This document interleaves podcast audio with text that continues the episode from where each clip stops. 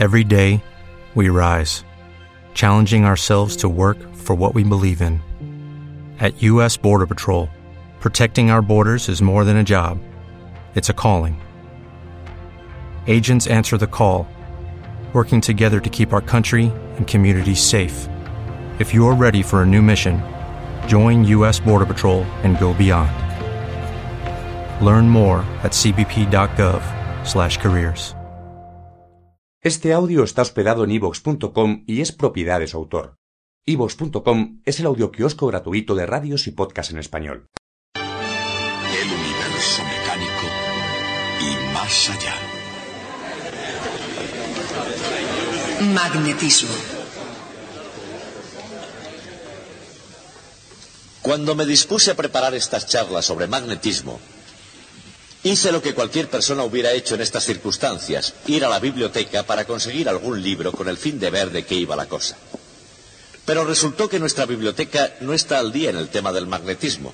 Por eso el único libro que encontré sobre el tema, al menos el más reciente que pude encontrar, fue un libro publicado en el año 1600. Se titula De Magnete y fue escrito por William Gilbert. William Gilbert nació en 1544 y murió en 1603. Eso significa que fue contemporáneo de Kepler y Galileo.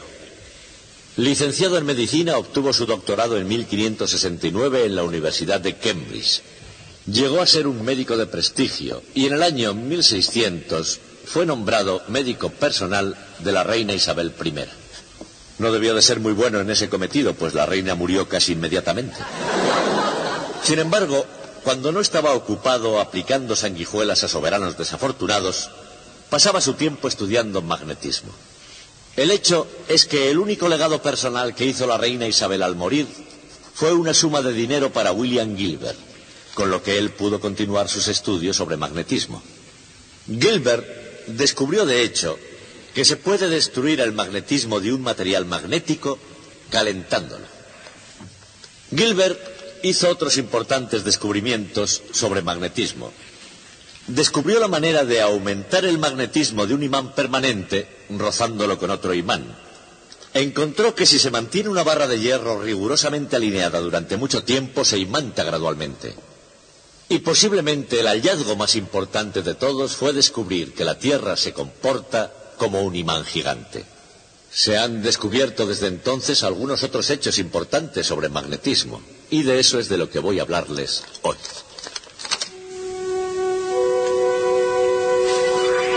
De todos los imanes que existen en la Tierra, ninguno es tan grandioso como la Tierra misma. En su sala de estudio isabelina, el doctor William Gilbert había hecho ese descubrimiento. Desde entonces, los científicos han descubierto que la mayoría de los planetas tienen campos magnéticos. Lo mismo que las estrellas, y sobre todo el Sol.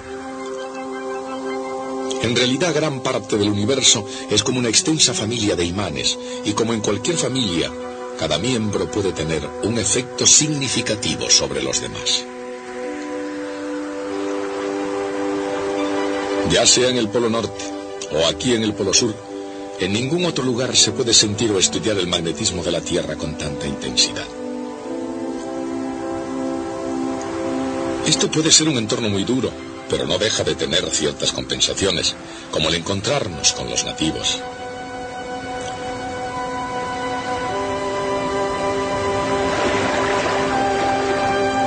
O poder ver la aurora, que es probablemente uno de los espectáculos más grandes de la Tierra. Se produce por partículas cargadas desde el Sol y dirigidas por el campo magnético terrestre. Pero, ¿qué es exactamente el magnetismo? Prácticamente todos hemos jugado alguna vez con imanes. De modo que todos ustedes conocen ya mucho sobre magnetismo. Por ejemplo, quizás sepan que se puede levantar con un imán una caja de papel, siempre y cuando esté llena de clips de acero, por supuesto. Imagino que también saben que no pueden utilizar un imán para levantar un trozo de aluminio como este, o un trozo de cobre como este. En otras palabras, algunos materiales son magnéticos y otros no. Una cosa que puede que ignoren ustedes es que se puede destruir el magnetismo de un objeto magnético con solo calentarlo. Por ejemplo, aquí tenemos un alambre de hierro. Pueden ver que es magnético ya que se sostiene al estar atraído por esta barra magnética. Destruiré el magnetismo de este alambre de hierro calentándolo. Lo haré haciendo pasar una fuerte corriente a través de él. Y mientras lo hago, verán que a medida que se calienta el alambre irá combándose y hará falta que lo ponga casi al rojo antes de que se desprenda del imán. Debo aplicar más corriente aún. Ahora miren, ahí está. Cuando se calienta suficientemente se destruye su magnetismo y el alambre cae. Ahora que he desconectado la corriente, se está enfriando. Cuando esté lo suficientemente frío, podré pegarlo al imán otra vez. Mírenlo. O sea que el magnetismo puede ser destruido por calentamiento y se restablece cuando el material se enfría de nuevo. Esto es verdad no solo con el hierro, lo es también con otros materiales. Tengo aquí algo que parece hierro vulgar, pero no lo es. Fíjense en él. Este es un material muy poco común, conocido como gadolinio. El gadolinio no es magnético a la temperatura ambiente, es decir, no quedará pegado a la barra magnética. Y esto sucede solo porque la temperatura de la habitación es tan alta para el gadolinio que su magnetismo se ha destruido. Si lo enfrío un poco con respecto a la temperatura de la sala, volverá a ser magnético otra vez. Puedo hacerlo. Puedo enfriarlo sumergiéndolo en nitrógeno líquido. Observen. Tengo que mantenerlo aquí el tiempo necesario para que al enfriarse recobre su magnetismo. Ahora probamos de nuevo. Como pueden ver, ahora es magnético. En realidad solo es magnético por un lado, ya que solo enfrié uno de ellos. Si trato de hacer lo mismo con el otro lado, así, como ven, no se pega. Solo lo hará por el lado frío. Así. O sea, el magnetismo de los materiales se destruye por calentamiento, pero se puede recuperar de nuevo dejándolos enfriar. Caliente o frío, en la forma de un simple imán o en la grandiosa aurora, ¿Cuál es la naturaleza esencial del magnetismo? La ecuación de la fuerza entre polos magnéticos se asemeja a la ecuación de la fuerza entre cargas eléctricas o la de la fuerza entre masas gravitatorias. Al igual que las cargas eléctricas, los polos magnéticos aparecen en dos formas llamadas norte y sur. Los polos opuestos se atraen y los polos iguales se repelen.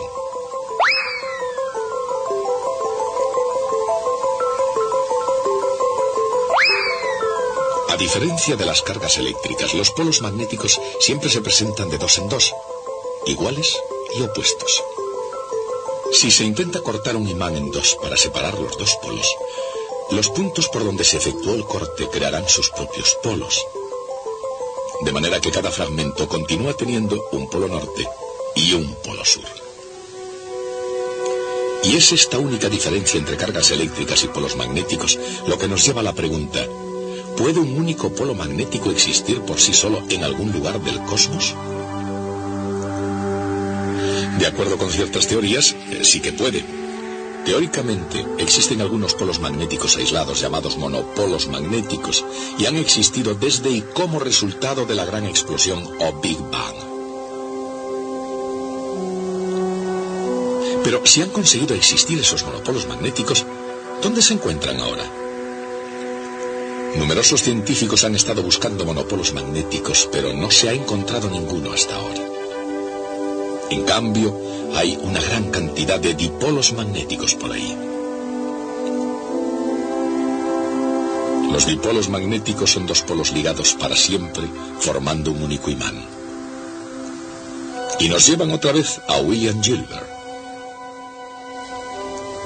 William Gilbert, uh, William Gilbert, el hombre que sentó los fundamentos para el estudio del magnetismo, representó a la Tierra como un imán gigante. La Tierra tiene un campo magnético intrínseco y efectivamente tiene mucho de imán gigante. Las líneas magnéticas de fuerza de la Tierra salen de la superficie en un hemisferio y entran en el otro. El esquema que siguen esas líneas de fuerza es muy similar al de las líneas de una barra imantada. El campo magnético de un imán con sus dos polos es semejante en su forma al campo eléctrico producido por dos cargas iguales y opuestas. La corriente eléctrica que recorre un anillo circular crea también un campo magnético de esta forma. Así también lo hacen cada protón, cada neutrón y cada electrón en el universo.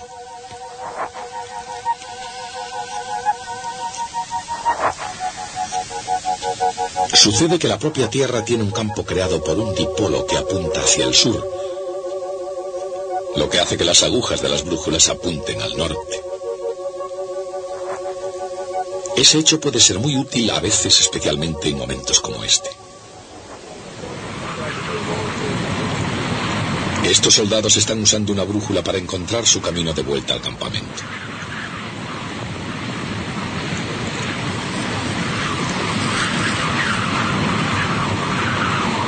Soldados y navegantes han utilizado durante mucho tiempo la brújula para ir de un lugar a otro, por una colina o alrededor del mundo.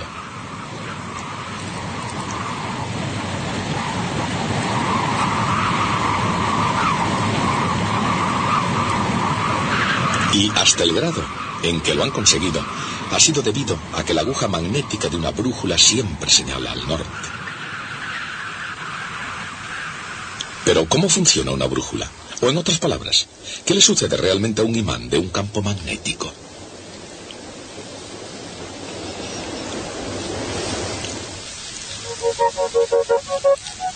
En cualquier campo magnético, un imán experimenta fuerzas iguales y opuestas en sus polos, de manera que tiende a alinearse con el campo.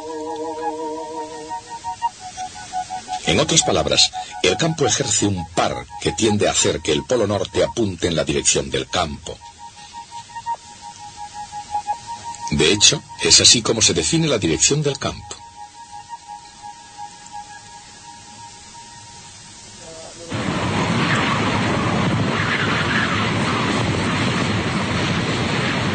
Sin importar el punto de destino, la aguja magnética de una brújula puede señalar el camino, porque se alinea con el campo de la Tierra. Al menos eso es lo que sucede aquí en la superficie. Pero, ¿qué sucede muy lejos por encima de la superficie de la Tierra?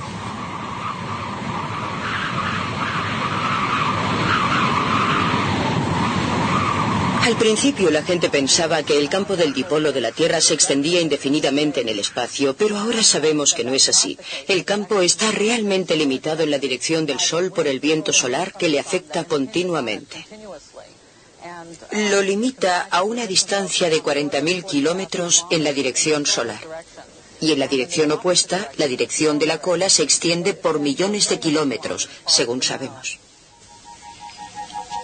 La cola de la Tierra, que no se diferencia de la de un cometa, está realmente formada por flujo magnético. Se puede definir el flujo magnético, en perfecta analogía con el flujo eléctrico, como el flujo del campo a través de cualquier superficie.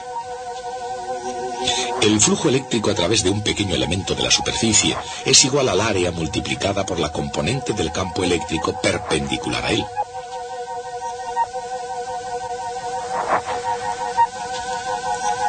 El flujo total es la suma o integral de todo el flujo a través de la superficie.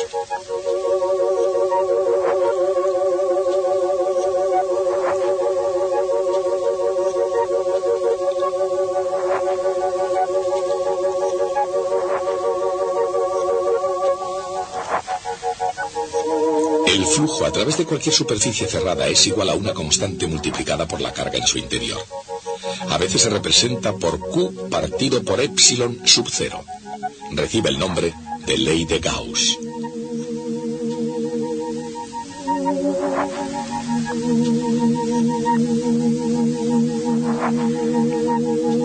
Para un dipolo eléctrico, la ley de Gauss se aplica equilibrando el flujo saliente de la carga positiva con el flujo entrante en la carga negativa.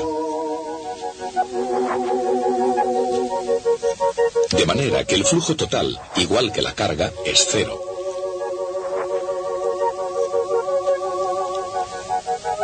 El flujo magnético se define exactamente de la misma manera.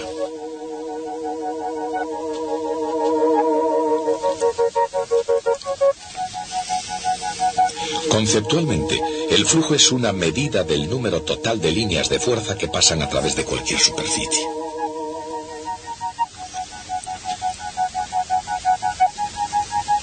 Pero como todos los imanes son dipolos, el flujo magnético total a través de cualquier superficie cerrada es siempre cero.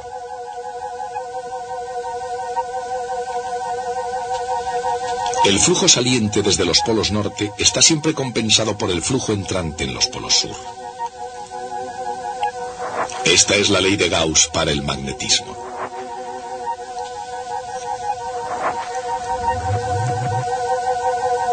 Entonces, como para cualquier otro imán, el flujo magnético total que sale de la Tierra es exactamente igual que el flujo que entra en la Tierra.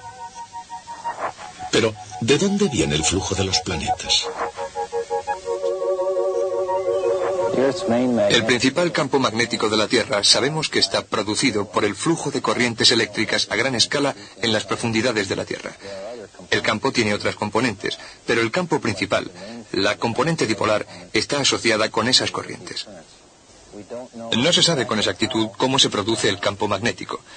No se tiene un modelo aceptado en detalle para el mecanismo de producción.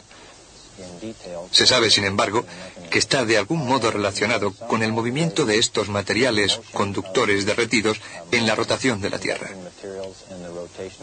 Esos materiales son, sobre todo a grandes profundidades, fundamentalmente níquel y hierro fundidos. Dado que el campo magnético de la Tierra proviene de la rotación de la misma, se alinea más o menos con esa rotación. En realidad, todo el campo da una oscilación por día, ya que está desplazado unos once y medio grados. Esta diferencia se conocía desde la antigüedad.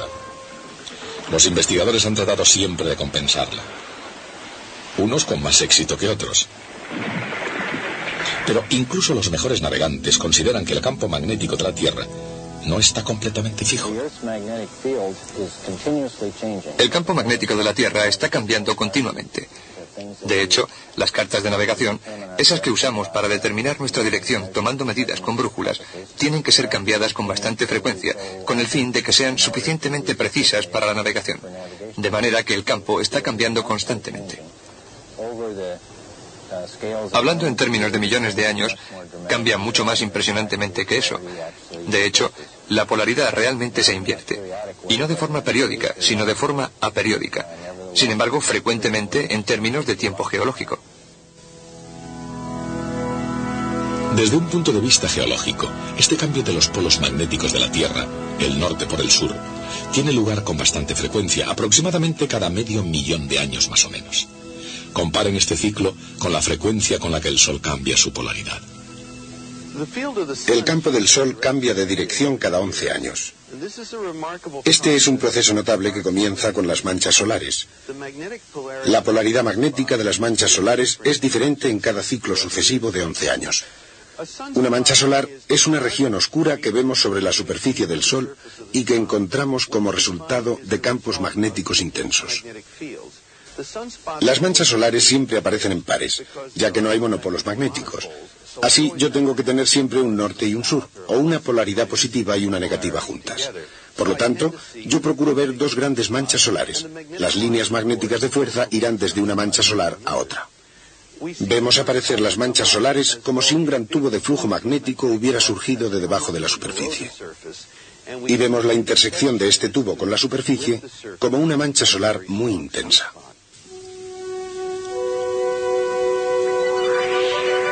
Las manchas solares muy intensas producen consecuencias muy intensas. Entre las más espectaculares están las llamaradas solares. También está el viento solar no tan obvio, pero igualmente evidente cuando azota de repente causando estragos en el campo magnético de la Tierra. El Sol es el origen del viento solar, que es un efluvio a alta velocidad de todo el material de la atmósfera del Sol. Y esto sucede de una manera curiosa. La atmósfera exterior del Sol, llamada corona solar, está muy caliente.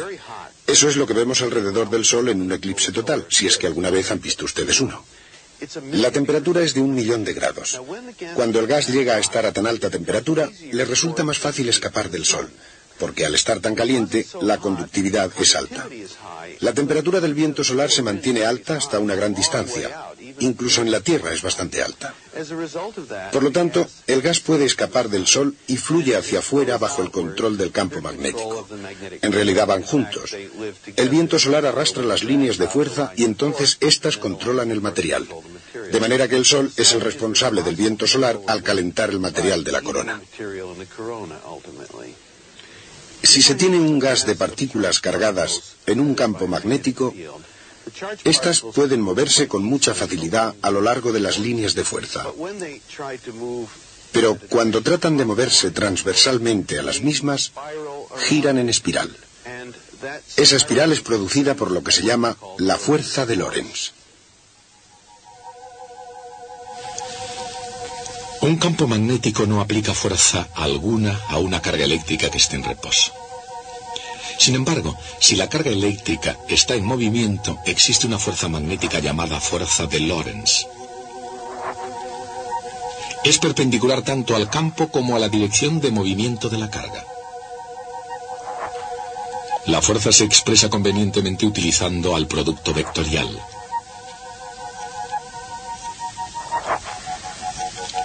Como la fuerza magnética que actúa sobre una carga eléctrica en movimiento es siempre perpendicular a la velocidad, la fuerza no la hace aumentar ni disminuir. En lugar de eso, las cargas tienden a seguir trayectorias, en forma de circunferencia o de hélice. En campos magnéticos no uniformes, las cargas eléctricas pueden ser atrapadas, como en el caso, por ejemplo, de los cinturones de radiación de Van Halen. Cerca de las regiones polares, las partículas cargadas se acercan a veces lo suficiente como para chocar con la atmósfera, emitiendo luz como los electrones al chocar con una pantalla de televisión. Ese es el origen de la espectacular aurora en los polos norte y sur. Sin embargo, en general, el efecto del campo magnético es mantener las partículas cargadas lejos de la Tierra. El campo magnético de la Tierra actúa como un escudo protegiéndonos de las partículas energéticas del Sol y de los rayos cósmicos, de manera que en realidad somos afortunados por tener el campo magnético de la Tierra. Es una de las cosas que estimulan la vida en la Tierra tal como la conocemos. Algunos otros planetas tienen campos magnéticos. Júpiter, Saturno y Urano tienen campos magnéticos. Venus no tiene un campo magnético. Y en realidad, aunque antes la gente solía llamar a Venus gemelo de la Tierra porque son de tamaños similares y están casi a misma distancia del Sol, ahora sabemos que no es ese el caso. Venus es como una Tierra en decadencia y la razón es que no tiene campo magnético que lo proteja como lo tenemos en la Tierra. Cuando William Gilbert proclamó que la Tierra se comportaba como un imán gigante, apenas se dio cuenta de que había dado con uno de los ingredientes decisivos que hacen posible la vida en la Tierra. Sin duda hemos aprendido mucho sobre la naturaleza del magnetismo, pero no olvidemos que todo comenzó con este libro de William Gilbert. Un libro que de hecho es muy raro. Se cree que solo existen sesenta y tantos ejemplares de esta primera edición en todo el mundo. Y este ejemplar en particular es más especial porque tiene una inscripción en la primera página que se cree fue escrita por el propio Gilbert. Si esto fuera cierto, esta es la única muestra conocida de la escritura de Gilbert. Sin embargo, este libro, valioso y excepcional, no es lo más antiguo que se ha escrito sobre magnetismo. En realidad, hay un manuscrito sobre magnetismo que proviene de más de 300 años antes de que se editara el libro de Gilbert. Fue escrito por un hombre llamado Pierre de Maricourt, también conocido como Peter Peregrinus. Hoy diríamos peregrino, para recordarlo Perico el peregrino. Me gustaría decirles todo lo que se conoce sobre este personaje misterioso. Tenemos un manuscrito de él llamado epístola, que es la palabra latina para carta, una carta escrita por él. El título de esta carta es Carta sobre el imán de Peter Peregrinus de Maricourt a Sigirus de Fouquecourt, soldado. Punto. Fin del título. Luego, la carta en sí es una descripción del comportamiento de los imanes, algo sobre magnetismo y nada en absoluto sobre el propio Peter. Solo al final de la carta y a manera de conclusión dice, en el campo de batalla, en el sitio de Lucera, en el año de nuestro Señor de 1269, octavo día de agosto. Y esto es todo lo que se sabe acerca de Peter Peregrinus. Basados en esta información, los historiadores nos han dicho que era un ingeniero del ejército de Carlos de Anjou, rey de Sicilia, que era de cuna noble, que provenía de Maricourt, en la Picardía, que era teólogo y a lo mejor incluso franciscano. ¿Que cómo saben los historiadores todo esto? Tengan en cuenta que ellos tienen imaginación erudita. Bueno, no solo los eruditos tienen imaginación. El propio Pierre Peter Peregrinus era imaginativo. Fue el primero en inventar una máquina magnética de movimiento perpetuo. Fue la primera de una larga serie. Y cuando no funcionó, como pasó con las demás que vinieron después, fue el primero en echarle la culpa al tipo que se la fabricó. Pero sus agudas observaciones sobre el comportamiento de los imanes convirtieron este manuscrito en algo sumamente valioso.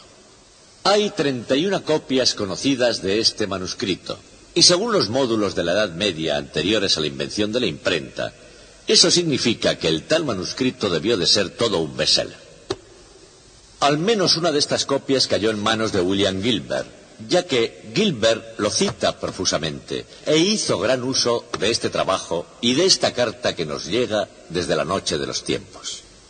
Y hablando de tiempo, se nos ha terminado. Así que ya saben, hasta el próximo día.